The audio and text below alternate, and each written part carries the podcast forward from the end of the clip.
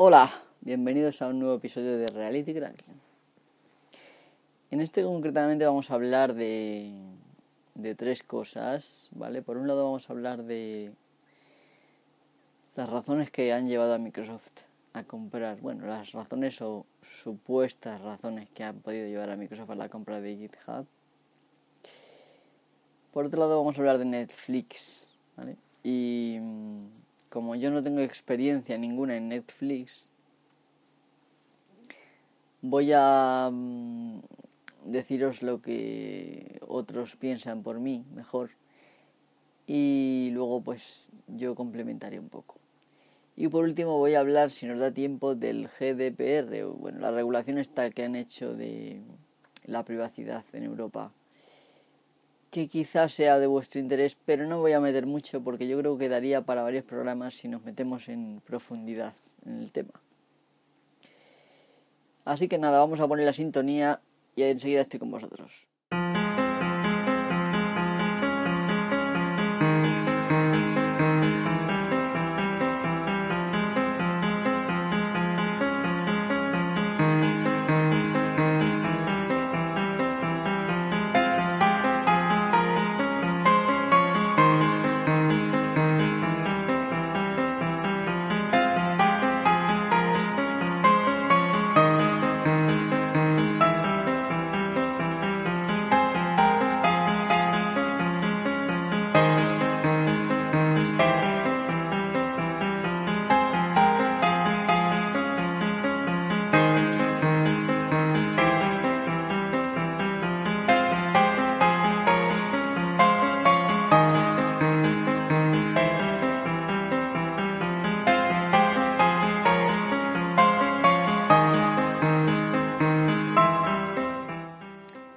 Pues nada amigos, ya estoy aquí.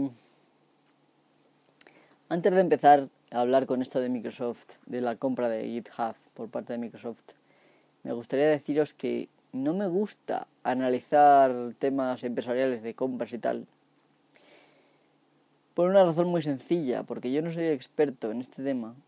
Me repugna bastante todo el tema empresarial, de las bolsas y todo esto, y de las compras de una empresa por otra. Este, vamos, entonces, como no me gusta, probablemente habrá docenas o cientos de vídeos donde lo expliquen mejor, ¿vale? Pero no me puedo dar em, yo mismo por satisfecho con esos vídeos porque yo tengo mi, visión particular de, Microsoft desde siempre. Em, una visión de rechazo y de... Bueno, no puedo sí, sí, de asco, podríamos decir también, eh, la cual en cada acción de Microsoft de los últimos años se ha ido confirmando y reafirmando. Mm, y esta, esta operación de comprar GitHub por 7, bueno, 7.500 millones de dólares ellos dicen 7,5 billones, porque para ellos, los, norteamericanos los billones son miles de millones y no lo que para nosotros que serían millones de millones. Eh, entonces, bueno, vamos a, pasar a este tema, porque como digo, aunque yo voy a hablar del tema eh, en un primer momento de forma totalmente eh, ¿cómo explicarlo? Neutral. Después vamos a no reinterpretar, pero sí, digamos, verle las vueltas, ¿vale? Entonces, lo primero, muchos de vosotros diréis, ¿qué narices será GitHub? Porque esto es una cosa de desarrolladores y normalmente, pues si no has sido desarrollador o incluso, aunque se podría utilizar para más cosas, como GitHub mayormente es para eh, gente que conozca Git, porque si no, no le sacas el partido que tienes que sacarle, pues realmente mucha gente seguramente no conoce Git si no estás en el tema del desarrollo de programas. Y muchos, incluso estando en el desarrollo, en programación, no están utilizando a lo mejor Git, sino que utilizan otros sistemas de control de versiones más viejos. O de otra forma, simplemente porque la empresa suya pues ha tomado esa decisión, ¿vale? Bueno, pues GitHub es una especie de Google Docs para desarrolladores. Mm, digamos que con esta idea me quedo muy corto, ¿vale? Pero bueno, básicamente pues les permite compartir sus, sus proyectos y sus cosas y esto hace que se pueda colaborar con otra gente. Es decir, no voy a explicar aquí lo que es Git, porque Git, como digo, es un sistema de control de versiones. GitHub no es ni más ni menos que un servicio web eh, y un servidor de Git, el cual permite eh, mantener repositorios en, en la red, ¿vale? Tus repositorios en la red, no solamente en tu ordenador local o en un servidor de tu empresa, sino también en la web. Y esto es útil puesto que, digamos que te pones pones tus, tus cosas al servicio de los demás de, forma que las ideas, eh, digamos, proliferen y también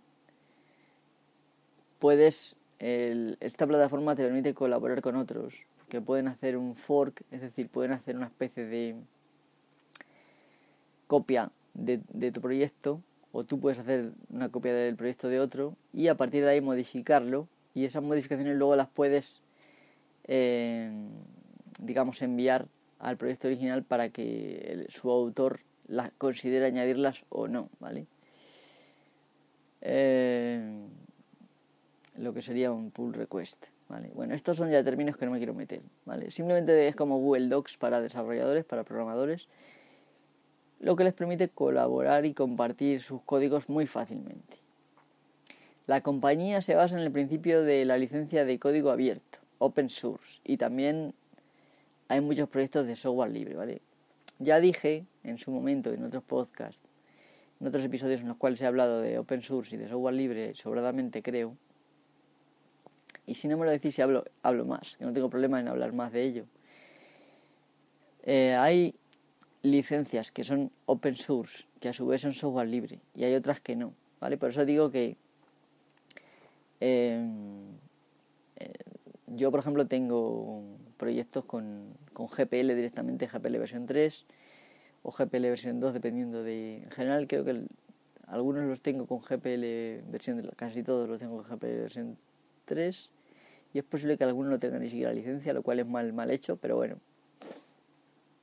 Vale. Em, estas licencias son de código de software libre, ¿vale? Em, eh, una de las, de las características del software libre es que también el código es abierto. Pero el código abierto es una especie de copia de la idea del software libre en la cual se dejan fuera las consideraciones éticas. Eh, digamos que, que son apetecibles en una sociedad eh, sana, una sociedad donde la gente colabora y donde todo el mundo empuja en la misma dirección o por lo menos en direcciones eh, similares que no se alejen de la colaboración con los otros ni que por ejemplo pues impidan que si yo hago una cosa para compartirla con el resto de la sociedad que no haya otro que coja esa cosa y diga pues yo voy a hacer aquí un proyecto privativo para yo hacer mis cosas. Yo añado aquí cuatro modificacioncitas y aquí paz y después gloria. Y yo gano dinero em, con el trabajo de la sociedad. Esto lo impide el software libre, ¿vale? Bueno, no me quiero meter mucho más en ello. ¿vale? Entonces, básicamente GitHub permite a los, a los programadores o desarrolladores acceder, usar y modificar el, el código escrito por otros con el objetivo de mejorarlo o añadir nuevas funcionalidades o lo que sea. Bueno, desde su fundación en 2011, GitHub se ha convertido en una herramienta esencial para algunas de las mayores compañías tecnológicas, pues, por ejemplo Apple, Amazon, Google. Y parece ser que Microsoft se ha convertido en uno de los mayores contribuidores. Yo, sinceramente, no lo sé. Pero no me lo creo, ¿vale? Que sea el mayor contribuidor. Si comparamos con los demás unidos, me parece que Microsoft se queda muy atrás. es posible que sea de las compañías que más repositorios tengan, pero habría que considerar también la utilidad de estos repositorios y la contaminación que suponen para el mundo libre y para el mundo, digamos, del código abierto incluso, no solamente del software libre. Pero vamos a ir avanzando, ¿vale? ¿Por qué Microsoft quiere GitHub? Bueno, pues esto es una cosa que yo me lo he preguntado y que realmente no lo sé. Todo apunta a que Microsoft quiere, eh, a través de GitHub, ayudar a, la gente. Esto es como las películas, no solo en los americanos. Pues esto, Microsoft nos quiere salvar para que utilicemos sus eh, utilidades de programación. Y entonces, pues eh, GitHub es una forma excelente de que incluso además otra gente les pueda ayudar a mejorar su código y este tipo de cosas. El caso es que, bueno, Microsoft nació en un principio para ayudar a las personas, en, al principio los, los llamados eh, aficionados o homebrew, eh, ayudar a utilizar su sistema MITS Altair, un kit de microcomputador orientado al consumidor. ¿Vale? Es posible que ahora pues quiera ayudar a, utilizar las herramientas actuales que tiene, porque esto del MITS no creo yo que sea lo de ahora, ¿vale? En este aspecto algunos ven que esto, este movimiento de comprar GitHub por parte de Microsoft es un movimiento, digamos, de regreso a sus raíces, ¿vale? Pero sí, no me cabe duda de que quieran poner sus herramientas, pues yo que sé, .NET es una, eh, TrueScript, type, perdón, TypeScript, que ya me equivoco con, y otras herramientas que está en concreto de eh, TypeScript desde, desde JavaScript. En fin, quieren que la gente use su... Y básicamente lo que quieren es diseminar su política, me imagino, a lo largo de, de, esta, de esta plataforma de GitHub. No dudo que este sea una de sus eh, de lo que digamos de lo que persiguen con esta compra pero no es la única y esto lo tengo muy claro. Pero bueno ahora iremos viendo el tema. Otra cosa que también me gustaría decir es que Microsoft se ha mostrado bastante escéptico con, incluso con no solamente ya con el código libre con el software libre sino también con el código abierto en el pasado ya que amenazaba su modelo comercial que se basa en el código el software privativo vale ellos mm, se basan en el secreto para diseminar su, su mal por el mundo, este mal llamado Windows. Eh, y no solo Windows, sino también eh, eh, .NET y otro tipo de sus plataformas de programación, todas sus herramientas, Visual Studio, yo lo considero parte de este mal. ¿Vale? en los últimos años, bajo la dirección del presidente último o CEO Satya Nadella, no sé cómo se pronuncia bien. El caso es que ya sabéis quién es, ¿no? Este chico indio. Eh, aunque bueno, evidentemente no tengo nada en contra de él, no lo conozco y no tengo nada en contra de en general nadie de la, de la India. Y no soy racista en este sentido, no se trata de algo, no, no me malentendáis. ¿vale? Y bueno, pues a partir de que este chico llegó a la presidencia de, Microsoft, la compañía comenzó a adoptar la tecnología de código abierto. Incluso hay rumores de que la plataforma Windows pueda ser en algún momento convertida al código abierto.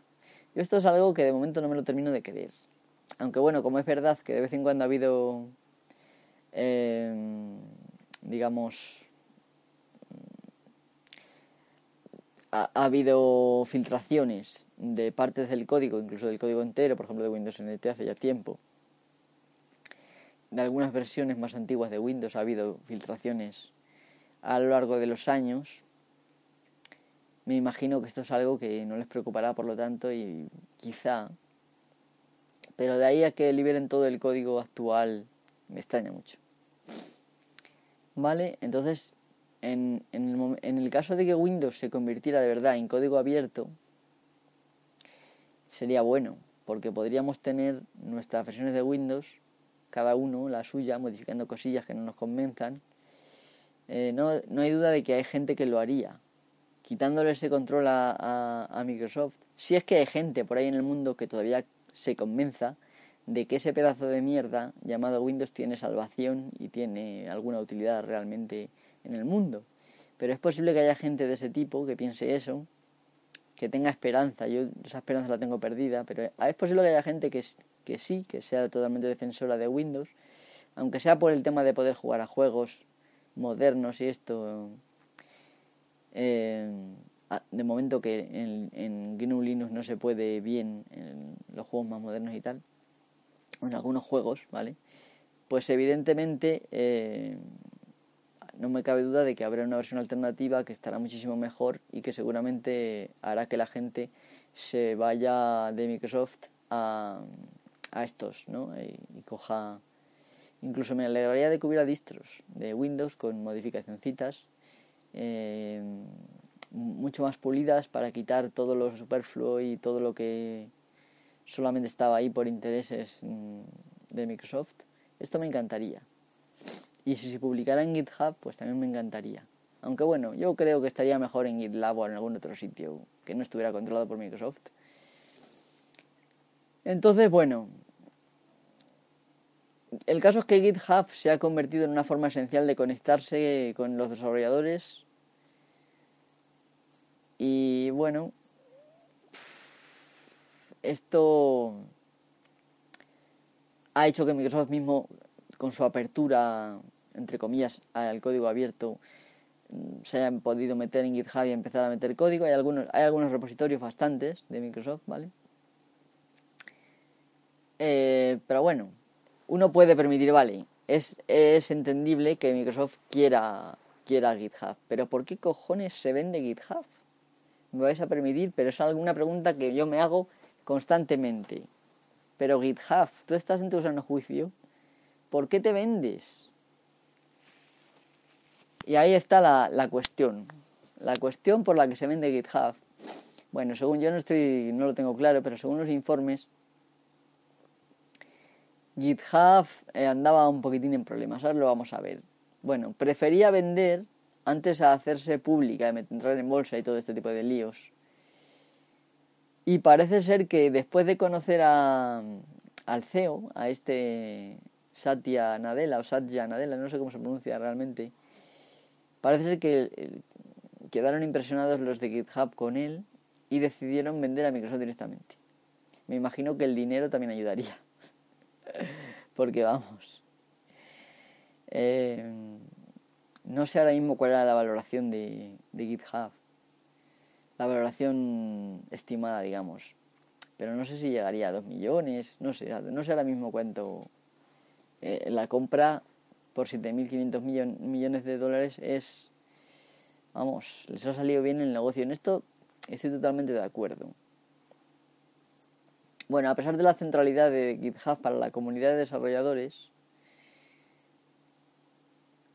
eh, es decir, que GitHub está siendo muy importante no solo para, para Microsoft, sino para el resto del mundo. Ya he dicho que están ahí todos los importantes metidos y los insignificantes, como por ejemplo servidor, también estamos ahí y mucha gente está trabajando ahí, empresas incluso que tienen sus, sus códigos ahí.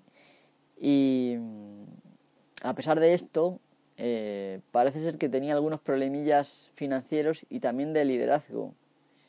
Es decir, que no, lograban mm, sacar el rendimiento, digamos, que uno se esperaría de un, de un proyecto de, este, de esta envergadura, ¿no? en la cual es una especie de sitio de encuentro de los desarrolladores del mundo y hasta tal punto de que aunque, aunque Git en sí es una cosa descentralizada, GitHub era como el estándar, ¿no? De, en fin. No era solo, no existe, no, no, no me malentendáis, no existe solo, afortunadamente no existe solo GitHub, sino que hay más sitios. Vale, pues tienes por ejemplo GitLab, que es el, otro gran eh, elemento, o por ejemplo Bitbucket, y seguramente habrá muchísimos más, pero yo soy probablemente el que menos conoce de, este, estos temas, porque llevo relativamente poco tiempo utilizando Git. pues pocos años me refiero, ¿no? Pues a lo mejor llevo tres años utilizando Git, cuatro quizá. Entonces, bueno, aparte de esto, eh, como digo, estaba teniendo algunas pérdidas en 2016. Perdón, em, antes de 2016 estaban teniendo algunas pérdidas mm, económicas y a partir del 2016 estaban buscando un nuevo presidente, un nuevo CEO. Eh, no, no lo estoy diciendo bien. Bueno, el caso es que eso, en 2016 la compañía tuvo algunas pérdidas y desde agosto de 2017 han estado buscando un nuevo CEO, ¿vale? CEO, como lo queréis decir, CEO. Eh, el CEO anterior, el presidente anterior, fue acusado de acoso sexual y, y lo echaron, básicamente. Y entonces estaban buscando un CEO nuevo que no han encontrado nadie adecuado y ahora ya con Microsoft pues no sé a quién pondrán, pero evidentemente ya no importa. Entonces ya sabemos por qué, por qué vende GitHub. Básicamente por el sucio dinero y porque tenían un poco de desastre, no, no veían un futuro claro, aunque yo creo que es ridículo. Para algo como GitHub, que era una cosa super, ultra utilizada, le hubieran pedido un euro a cada uno que tuviera un repositorio y seguramente les hubiera sobrado millones. Pero bueno, las cosas no siempre salen como uno desearía y ha pasado este desastre. ¿vale? Bueno, por último, ya no me quiero meter mucho más con este tema, aunque ahora voy a decir alguna cosilla. ¿Por qué está todo el mundo nervioso al respecto de, este, de esta operación de Microsoft? ¿vale? Bueno, pues porque a pesar del giro de Microsoft hacia el código abierto, un giro de última hora, al parecer, algunos usuarios de GitHub siguen preocupados porque el liderazgo de Microsoft socave los valores centrales del sistema y quizá llegue a perjudicar a los desarrolladores, que dependen de él, evidentemente. Si tú trabajas, en tienes una empresa que tiene tu, todas tus cosas ahí y resulta que no confías mucho en Microsoft, pues evidentemente esto es un problema. Eh, un desarrollador le dijo a uno de estos de GitHub, a un tal Quartz, que le preocupaba que Microsoft usara su propiedad de la plataforma para monitorizar las tendencias en el desarrollo del software con el fin de lanzar productos rivales utilizando la generosidad de los que contribuyen al repositorio para evitar la competencia. No sé si me habéis entendido bien, ¿vale? O sea que podrían añadir una funcionalidad que estuviera monitoreando las, las tendencias en el desarrollo y en el caso de que salga alguna idea genial por ahí, pueden ellos adelantarse y utilizar la generosidad de la gente que contribuye con su código de, forma, digamos, libre. Es decir, yo pongo mi código ahí para todo el que lo, se lo quiera llevar. Y eso hacen los demás. En eso se basa el tema este, ¿no? Con la esperanza de que alguien te ayude a mejorarlo quizá, o simplemente porque no quieres que, que se quede sin ningún uso más que el que le puedas dar tú. Entonces, o, simplemente porque te viene bien, porque tú tienes trabajadores. No me malentendáis, GitHub también tiene repositorios privados a los cuales pueden solamente acceder los trabajadores de una empresa. Pero a esto tendrá también acceso a Microsoft. Entonces, si sale algo verdaderamente novedoso eh, y Microsoft eh, utiliza su posición bueno, en este caso está en su derecho porque es que es su propiedad. Pues evidentemente mm, se puede aprovechar de, nuevas ideas que surjan. Y esto, evidentemente, es otra de las razones por las que Microsoft la ha comprado. ¿Vale? Bueno, en, en esto hay gente que está loca perdida, entre ellos yo, y que pensamos que Microsoft, que, perdón, que GitHub puede estar muerto y esto ha llevado a que muchos desarrolladores abandonen el barco en favor de los competidores de GitHub. ¿vale? Y parece ser que GitLab anunció en Twitter hace poco que estaba viendo 10 veces el número normal de repositorios después de que se tuviera noticia por primera vez del, acuerdo este. O sea que la gente está, está, algunos están corriendo como las ratas para salir de, de GitHub y irse a otros competidores. Evidentemente GitLab es, es quizá el, mejor porque es, es de GNU. Entonces, bueno, ¿qué pensáis de esto? Yo sinceramente soy muy pesimista. Mirad, yo me meto ahora mismo en el. Estoy metido en, el en, la página principal de los repositorios de Microsoft. Y tiene como seis repositorios principales que son VS Code, es decir, el código de Visual Studio, TrueScript, perdón, TypeScript, que es una especie de superconjunto de JavaScript que se compila en una salida limpia de JavaScript, es decir, que escribes algo que es algo más que JavaScript y luego eso se compila en JavaScript, ¿vale? No le veo mucho el sentido, pero parece ser que lo tiene.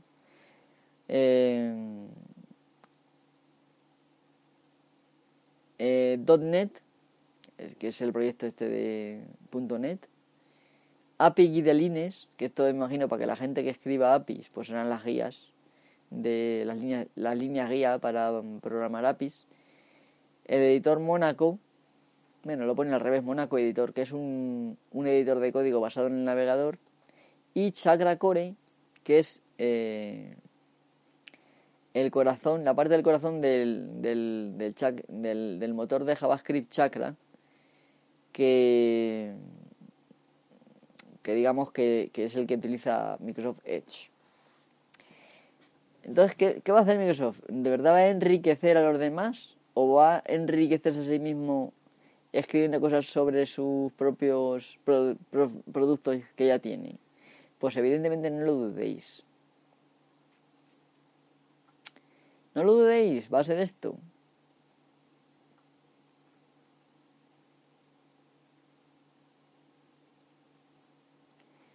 Entonces, por ejemplo, el VS Code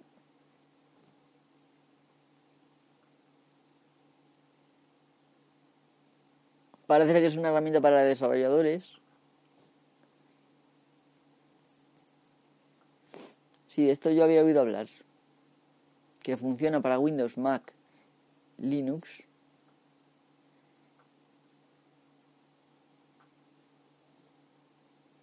Y Linux solamente en la, en la web. Es decir, que es una herramienta web para Linux, para el resto se puede descargar.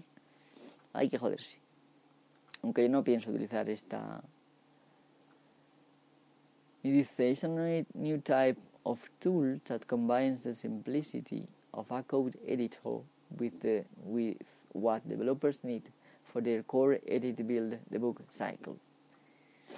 Code provides, provides comprehensive editing and debugging support, an extensibility model, and lightweight integration with existing tools.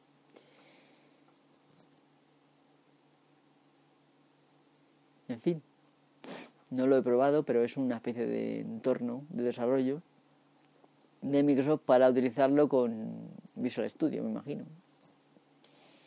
Evidentemente aquí estoy viendo un código C Sharp, parece.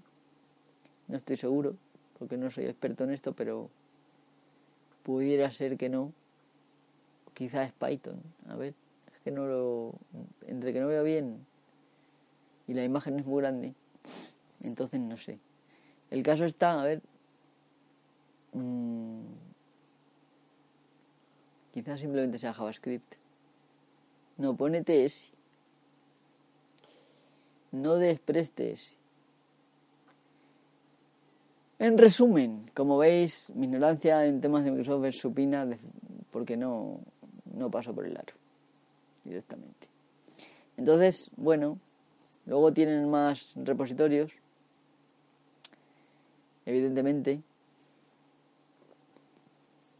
Todo relacionado con cosas de, Microsoft, de sus redes, en fin, y ese tipo de cosas. Y entonces, puesto que yo no valoro mucho sus herramientas, puesto que no me parecen bien, siempre Microsoft ha, tendido a alejar eh, la realidad de las máquinas del programador y hacerlo mucho más fácil, pero no, no hasta el punto digamos, normal, de por ejemplo un lenguaje de alto nivel. No, hasta el punto absurdo de que realmente hace a los programadores, a los programadores inútiles eh, y incapaces de ver lo que está pasando por debajo. Y esto es algo en lo que yo estoy en contra y por lo tanto nunca jamás voy a estar de acuerdo con, esta política. Y otra cosa que hacen es eh, extender y ampliar otras cosas de otra gente que otra gente ha inventado, simplemente porque, yo qué sé, porque no les gusta aceptar las cosas tal como son y quieren ellos, por ejemplo, cuando hicieron su propia versión de Java, que le llamaron J++, ¿vale? Pues que al final tuvieron que echarlo para atrás, cuando solamente era un technological preview. Eh, pues este tipo de cosas que Microsoft hace constantemente. Y que por cierto, eh, fracasó en ese intento, pero creó el, el framework.net con la misma filosofía de Java y además permitiendo utilizar varios lenguajes en lugar de solo uno.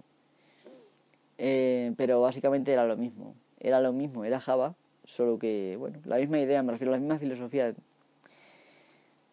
Bueno, eh, en fin.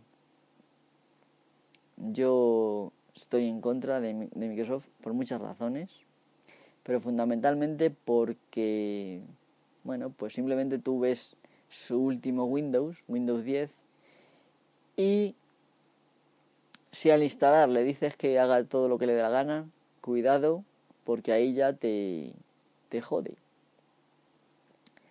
Ahí te utiliza tus datos, ahí te crea un código de identificador único desde el punto de vista de los anunciantes, rastrea las webs por donde pasas y cada búsqueda que hagas con Cortana, si es que usas eso, pues también te la, la rastrea a un estilo muy de Google. Eh, entonces Microsoft, por supuesto, es, especialista en, piratear ideas de los demás y hacerlas mejor desde su punto de vista, el cual casi nunca busca el bien para el usuario. Por lo tanto, amigos, esto de que Microsoft haya comprado GitHub es una mala noticia.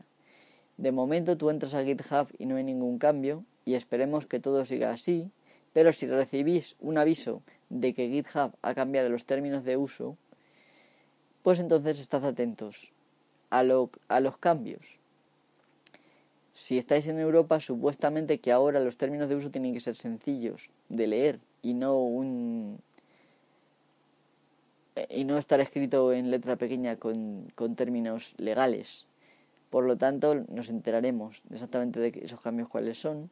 También estemos atentos a, los, a las caídas del servicio y este tipo de cosas que seguramente les permitirán añadir esos elementos de monitorización de que hablaba yo antes. Así que nada, llevamos ya media horita, vamos a poner un poquito de música y ahora vuelvo con el siguiente con el siguiente elemento. ¿Y qué voy a poner? Es que no lo sé. Es que tengo ya muchas cosas y no sé si debería de a ver, que siempre pongo lo mismo, macho.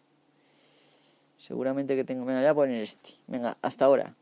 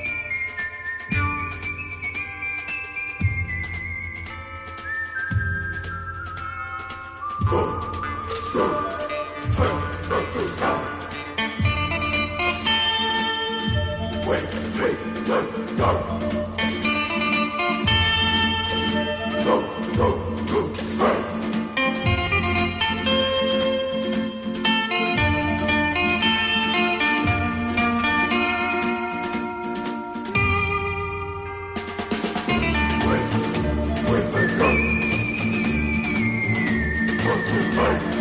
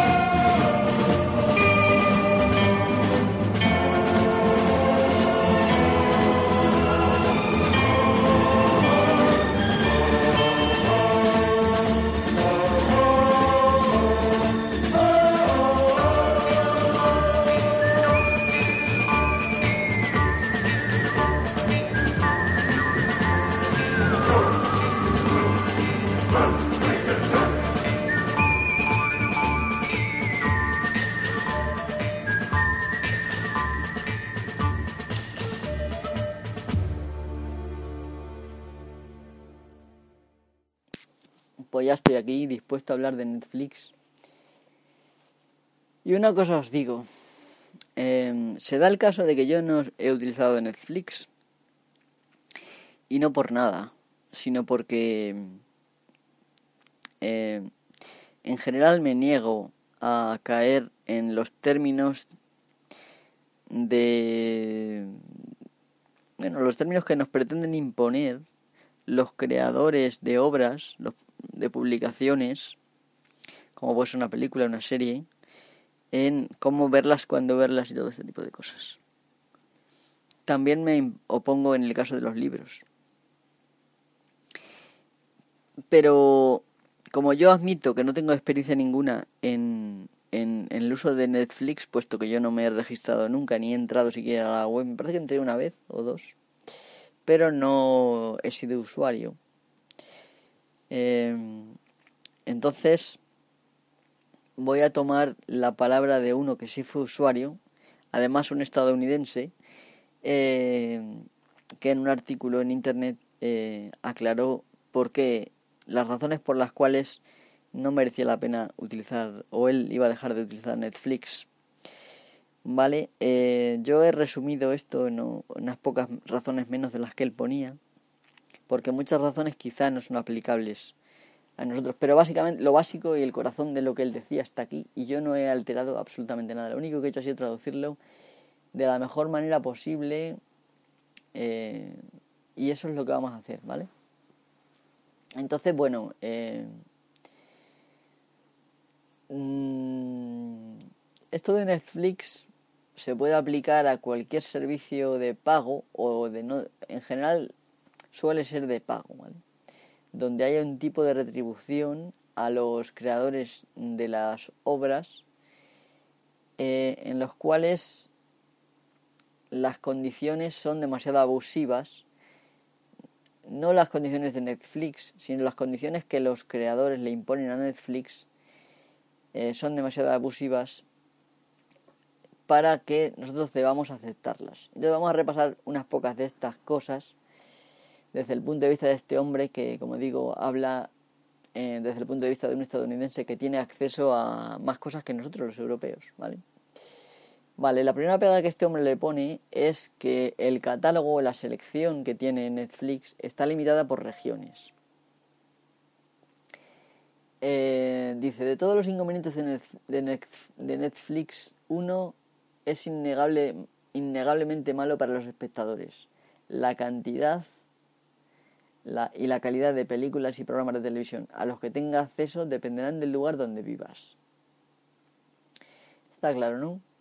Como está hecho por regiones, ya sabéis, las cinco regiones aquellas, pues no va a ser igual para uno que viva en Estados Unidos que para otro que viva en la India, por ejemplo o en España.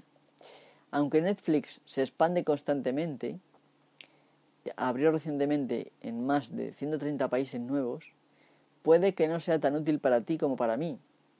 Recordad que estoy hablando desde el punto de vista de este hombre que es de Estados Unidos. Yo puedo disfrutar de todo el catálogo de Estados Unidos por tan solo 8 dólares al mes, pero si no puede ver el mismo contenido, entonces ese costo de 8 dólares puede no valer la pena. Hay momentos en los que quiero ver algo solo para descubrir que solo está disponible en Netflix Canadá o Netflix Reino Unido. Esto ocurre muy raramente, pero cuando lo hace me molesta. No puedo imaginar lo frustrante que es para las personas fuera de los Estados Unidos, que desean ver contenido de Netflix disponible exclusivamente en los Estados Unidos. ¿Vale? Esto es una nota mía.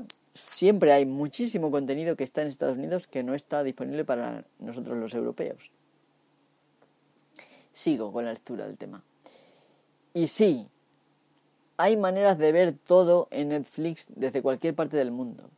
El método más común es mediante el uso de una VPN, pero Netflix está comenzando a tomar medidas enérgicas contra las VPN, por lo que ese método puede extinguirse pronto, es decir, puede ser dejar de poder hacerse, vamos.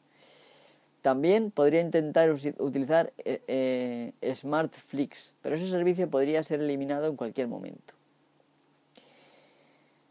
Es decir, resumiendo un poquito, que depende la calidad y la cantidad de, medios para ver en Netflix va a depender de dónde vivas, de en cuál de, esas regiones.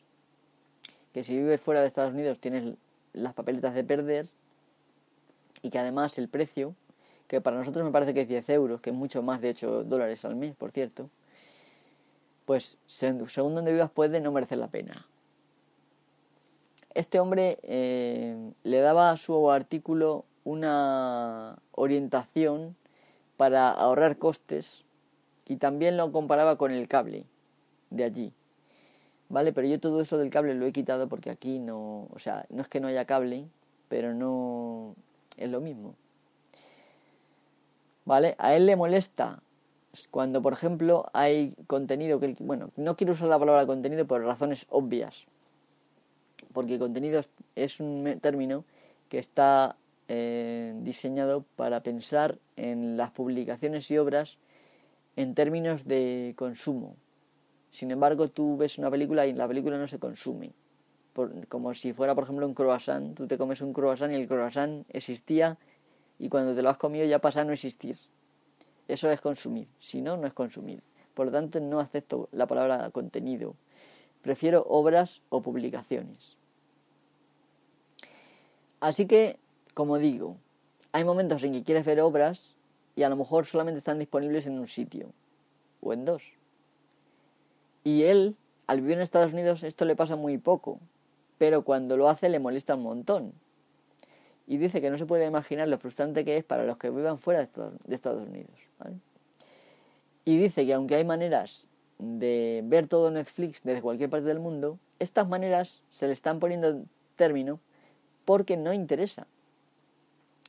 ¿Vale? Y digo yo, ¿por qué cojones tiene que haber regiones en el mundo? En un mundo hiperconectado.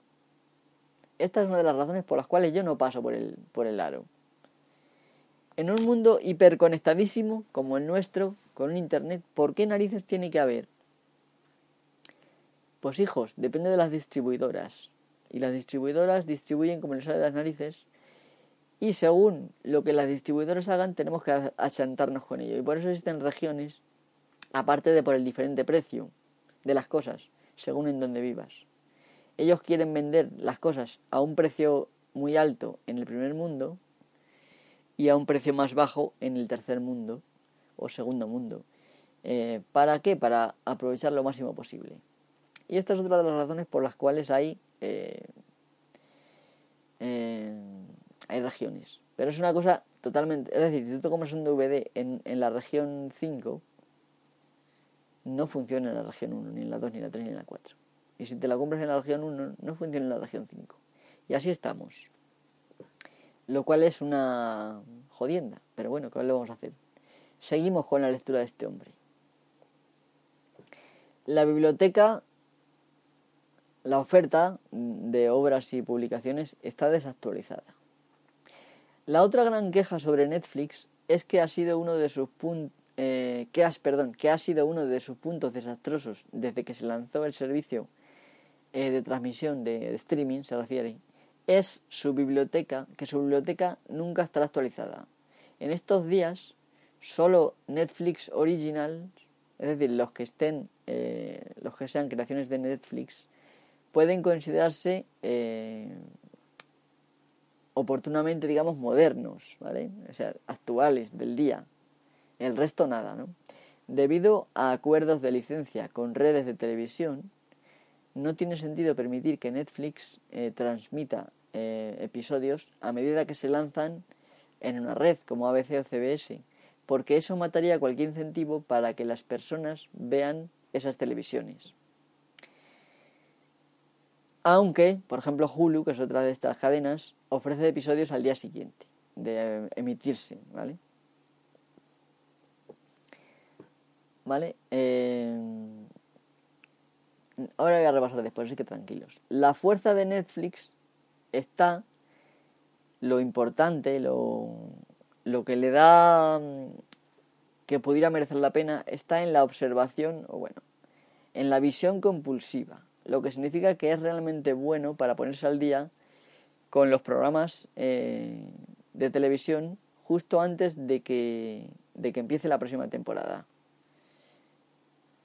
eh, de que empiece en la tele, me refiero, ¿vale? Y es por eso que una gran parte de la biblioteca de Netflix es de el año pasado, es decir, de hace un año, ¿vale? Las redes no están dispuestas a permitir que Netflix cargue su biblioteca con contenido reciente. ¿Por qué un año? Os preguntaréis, ¿por qué es entonces cuando las ventas de DVDs de temporada, completa, es decir, las ventas de un DVD con una temporada completa, siguen siendo rentables? Y esa es también una de las razones por las que las películas llegan tan tarde eh, a Netflix. Los editores solo comienzan a otorgar licencias con Netflix cuando las ventas de una temporada de espectáculo o película ha terminado. Es decir, cuando ya han explotado la, película suficiente en cines, es cuando la vas a poder ver en, en Netflix. Recapitulemos. ¿Por qué la biblioteca de Netflix, la oferta que tienes de obras y publicaciones está desactualizada? ¿Vale? Pues porque tú vas a ver algo que está en la tele o que incluso lo pusieron ayer en la tele y hasta el año que viene no lo puede hacer. ¿Vale? Y también esto es duro. ¿Por qué tiene que ser esto así? Hombre, yo entiendo que pongan eh, que pongan un tiempo. Es decir, por ejemplo, si por ejemplo, yo qué sé, pero podría ser de una semana para otra. No hace falta que sea el día siguiente. Pero por ejemplo, yo veo, se ponen en la tele hoy algo eh, y yo la semana que viene ya lo puedo ver en Netflix. Si eso fuera así, aunque lo suyo sería que lo veamos al mismo tiempo, porque ya me diréis, ¿qué más dará que lo vea yo en Netflix a que lo vea en la tele, que es una cosa abierta, que basta con tener un receptor para poderlo ver? Claro que ahí entran los el cable, como he dicho. Muchas series de este tipo pues se dan en, a lo mejor solamente en cable o simplemente estas cadenas quieren ganar dinero a través de la publicidad y eh, utilizan las series como o películas como reclamo. ¿Vale? Entonces, pero el tema está en que esto genera un retraso que fastidia mucho al, usuario. Y el usuario no tiene por qué aceptar esto cuando tú te puedes bajar eh, generalmente las cosas las semanas después de haber de haberse puesto. ¿vale? Porque generalmente aquí en España, a lo mejor un día lo ponen en Estados Unidos, al día siguiente se pone aquí, y la semana siguiente ya, ya tienes, o al día siguiente, a lo mejor la semana siguiente, ¿no? Porque entre que lo doblan y todo esto, y, y luego un, un día después ya está en internet. Entonces, ¿por qué tienes que estar tú comprando una cosa con dinero para al final no tener eso? Es que es absurdo. Bueno, Vamos con el siguiente punto, que son los requisitos de Internet. Lo que pasa con Netflix y con cualquier tipo de servicio de, streaming eh, en línea es que todo el servicio depende de la calidad de tu conexión a Internet. Ya sea que estés viendo YouTube, Twitch o Netflix, tu proveedor podría ser la diferencia entre ver 240p, 720p o un increíble 4K. Si el internet tuyo falla, pues eh, entonces no hay Netflix directamente. Si las personas de tu red eh, ven YouTube o juegan juegos online y acaparan ancho de banda, Netflix irá mal. Si tu velocidad de internet es mala, la calidad del vídeo sufrirá. Netflix decide automáticamente la calidad de la transmisión según el estado de tu conexión. Por lo tanto, te vas a encontrar con que, además de no poder elegir lo que quieres ver, hasta el año que viene, puedes encontrarte con casos donde se vea mal, además. Comparándolo con Blu-ray o con el DVD, que en, el, en, los cuales simplemente conectas un disco, metes un disco en el reproductor adecuado y obtienes la misma calidad todo el tiempo y puedes seguir mirando, incluso si no tienes internet, pues el valor de esta confiabilidad pues no puede ser exagerado lo suficiente. Es decir, yo prefiero tener un DVD que, depender de Internet, en este caso. Eh, entonces, lo que dice este punto, en el cual ya he terminado, es el siguiente. Es que, según tenga yo internet, puede ser que tenga una conexión estupenda o tenga una conexión regular Y si mi conexión es regular y encima tengo otro que mi hermano o mi, o mi hermana o mi padre, mi madre, mi primo, mi nieto está ahí y está utilizando internet y tú quieres ver algo en Netflix, Netflix por defecto va a decir, esto va mal, hay que ir más lento. Bien, vamos con el siguiente punto, muy importante, ¿vale? Bueno, vale, hay proveedores, aunque parezca mentira, porque en España no sé si hemos visto esto, ¿no? Si alguien lo ha visto, como lo diga, eh, es posible que algunos proveedores hayan establecido lo que se llama un data cap o un límite de datos. Vale, este punto va sobre el rápido agotamiento de ese límite. Es decir, te ponen un ancho de banda límite que puedes consumir al mes. ¿Vale? Y otro de los problemas de Netflix es que ese, ese límite de gigas se va a agotar muy rápidamente con Netflix. Ahora veremos por qué. Si bien nos referimos al tema de las conexiones a Internet, no olvidemos que los límites de datos o data cap son una molestia muy importante eh, que considerar al, hacer streaming de, medios, ¿vale? especialmente para vídeos, que pueden consumir más de un giga por hora, dependiendo de la calidad que exijas para ver películas o programas de televisión. El hecho, eh, de hecho, los límites de datos eh, son una seria amenaza para servicios como Netflix. Si tienes problemas para visualizar, para ver, ¿no? para entender qué tan grave es el problema, consideremos, por ejemplo, el proveedor Comcast, que está probando un límite de datos de 300 gigas al mes. Lo que equivaldría a lo siguiente. 1000 horas en baja calidad. Estamos hablando de solamente Netflix, ¿vale? 425 horas con calidad estándar. 100 horas con alta calidad y 40 horas en calidad Ultra HD. Como he dicho, las estimaciones se basan en, detalles de uso de datos de Netflix, estos datos asumen que no hacen nada más aparte de Netflix, lo cual es muy irreal, ¿no? Con Ultra HD convirtiéndose en la norma en el entretenimiento del hogar, es decir, que cada vez queremos que se vea mejor, eso es una cosa real. ¿Vale? Estas cifras son simplemente inaceptables. Si tienes una conexión a internet con límite, pues ten, mucho cuidado porque Netflix va a consumir eh, tus datos más rápido de lo que piensas. ¿Vale? Esto lo habéis entendido, ¿no? En caso de que tu proveedor eh, estipule un límite para lo que puedes consumir, los gigas que puedes consumir al mes,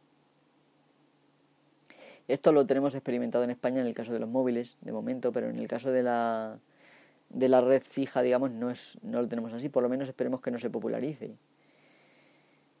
Y si se populariza, lo que hay que hacer es rechazarlo. Rechazarlo de plano, ¿vale? Porque esto es muy importante. Eh, con Netflix, pues vas a agotar este límite de datos muy rápidamente, lo cual te va a repercutir mucho cuando llegues y veas que no puedes utilizar Internet porque es que ya has agotado o te va súper lento porque ya has agotado. El punto siguiente es que no tienes propiedad sobre los medios como si lo tendrías con un DVD o con un Blu-ray. Vale, de todas las razones para no abandonar tus CDs y DVDs, esta es la más relevante. Aunque pagas por Netflix, no tienes nada en ella. Si compras un DVD, es tuyo. Con Netflix, tus pagos desaparecen en el aire.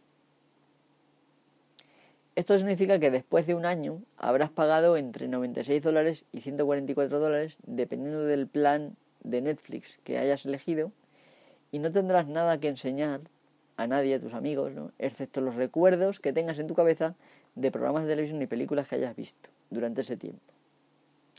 Esta es una de las grandes tragedias de unirse a la generación del streaming. Estamos empezando a ver un declive en la propiedad de los medios de entretenimiento y eso lo pone a merced de los editores de contenido, esto lo dice él, no yo, y los streamers, los que, los que dan servicio de streaming. El peor ejemplo de esto es que los programas y las películas se pueden eliminar de la biblioteca de Netflix en cualquier momento. Nada es más irritable que ver en exceso una serie, es decir, que estar viendo, hacer maratón de una serie, como por ejemplo Breaking Bad, solo para descubrir que eh, ha desaparecido cuando estás a mitad de terminarla. Es decir, ¿esto qué quiere decir? Que tú te comprabas un, un DVD y tenía, no tenías la película evidentemente, pero tenías ese DVD, era tuyo.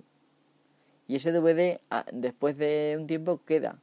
Sin embargo, si tienes Netflix, vas pagando, vas pagando, vas pagando, y al final de ese tiempo te das de baja, ¿y qué queda? No queda nada.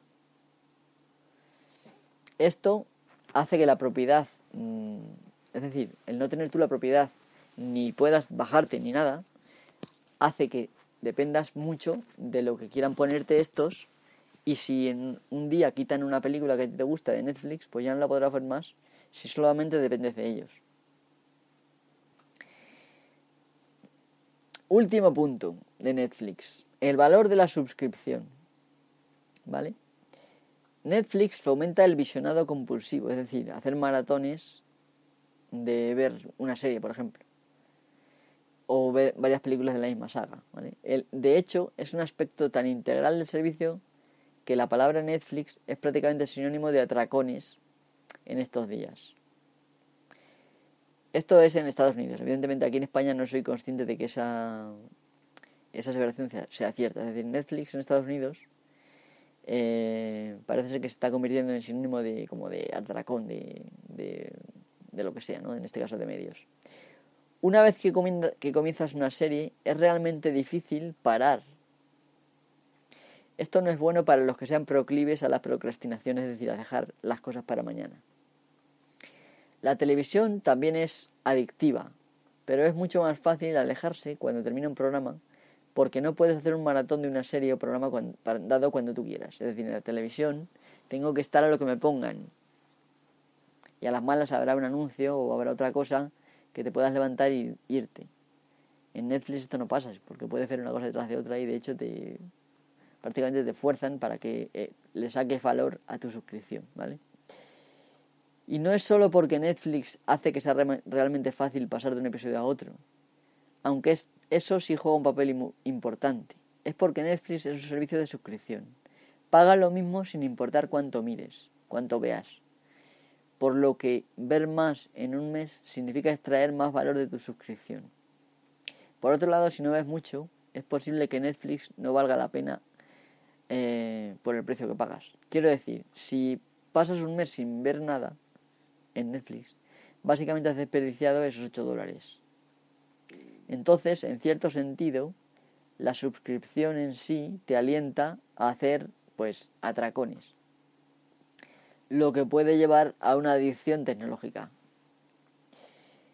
¿Entendés lo que estoy diciendo? Lo que dice este señor. Dice que que si que Netflix está fomentando el visionado compulsivo de una serie, por ejemplo, eh, una detrás de otra, y que eso eh,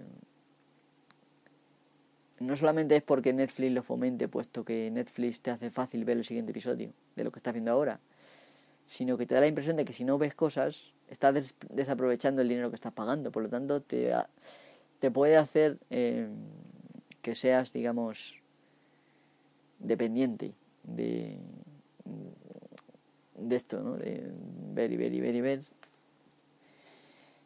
Bueno, he dicho muchas razones y creo que está bastante bien estas reflexiones, aunque no las he hecho yo. Pero tener en cuenta una cosa. Ahora mismo lo que se tarda en bajarse una película por torrent o verla en streaming por medios eh, podríamos decir piratas, aunque realmente compartir no es equiparable a atracar barcos y asaltar barcos y matar a gente. Compartir es bueno.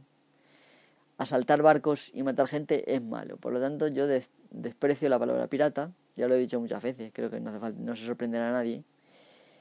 Y entonces, puesto que desprecio la palabra pirata,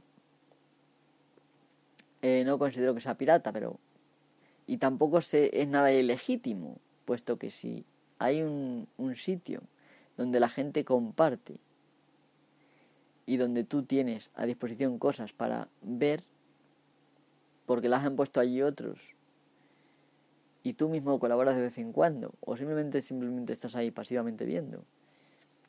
Esto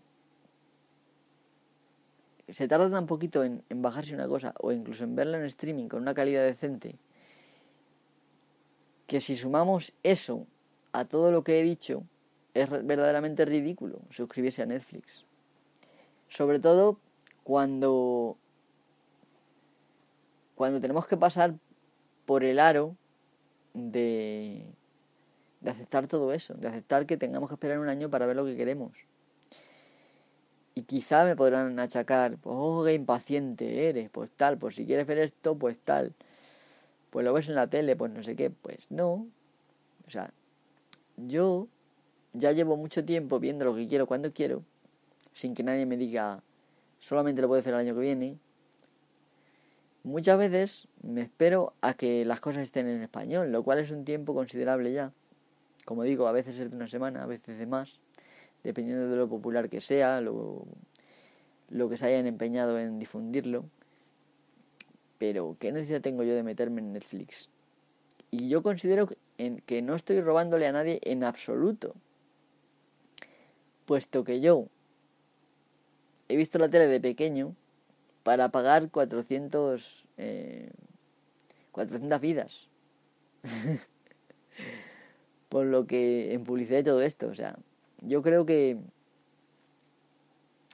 es absurdo. Bueno, yo no condeno que nadie que nadie se, se suscriba a Netflix. Otra razón más por la cual no es aconsejable es porque, por ejemplo, para ver todo lo que quieres puede que no te tengas que suscribir solamente a uno, sino que te tengas que suscribir a Netflix, HBO, a Movistar, no sé qué, en fin. Eh, bueno, HBO en Estados Unidos, me parece que aquí Movistar tiene los derechos de HBO, bueno, en fin. Es muy posible que llegue Netflix a un sitio y que directamente, puesto que tal distribuidora tiene de acuerdo con no sé qué otra empresa, mm, Netflix solo no te dé acceso a todo lo que tú quieres ver y tengas que pagar otros servicios. Y eso es algo muy injusto, puesto que ¿por qué tengo yo que pagar más de por sí, que ya pagamos más que los americanos? Puesto que ellos pagan 8 dólares y nosotros pagamos 10 euros. Estoy hablando sin saber porque no sé lo que se paga realmente, pero es lo que he oído por ahí, ¿no? Encima no teniendo lo que ellos ven, teniendo que esperar más, teniendo menos contenido y encima diversificado en otras compañías que si quiero ver me tengo que, tengo que pagar otros servicios. Es que es totalmente ridículo. Y tendría que la gente eh, negarse a ver eso hasta que no se arregle. Y bueno, chicos, hemos llegado a la hora y cuatro minutos. Y he explicado creo que bastante bien el tema de Netflix. Eh, me parece que lo del, GPDR, lo GDPR lo voy a dejar para el próximo día porque es que si no eh, me voy a liar como que hora y media mínimo. Así que, bueno, igual no tanto, pero no me quiero arriesgar a estar tanto tiempo. Así que voy a poner otro poquito de música y lo vamos a dejar aquí. Y nos vemos en el siguiente episodio, que será pronto. Así que nada, chicos, muchas gracias por verlo, por escucharlo, perdón. Y estar pendientes porque tengo pensado subir algunos vídeos en el canal de YouTube. Y nada, nos vemos muy prontito. Hasta la próxima. Ahora tengo que darle algún botón y no sé a cuál. Mm, venga, este.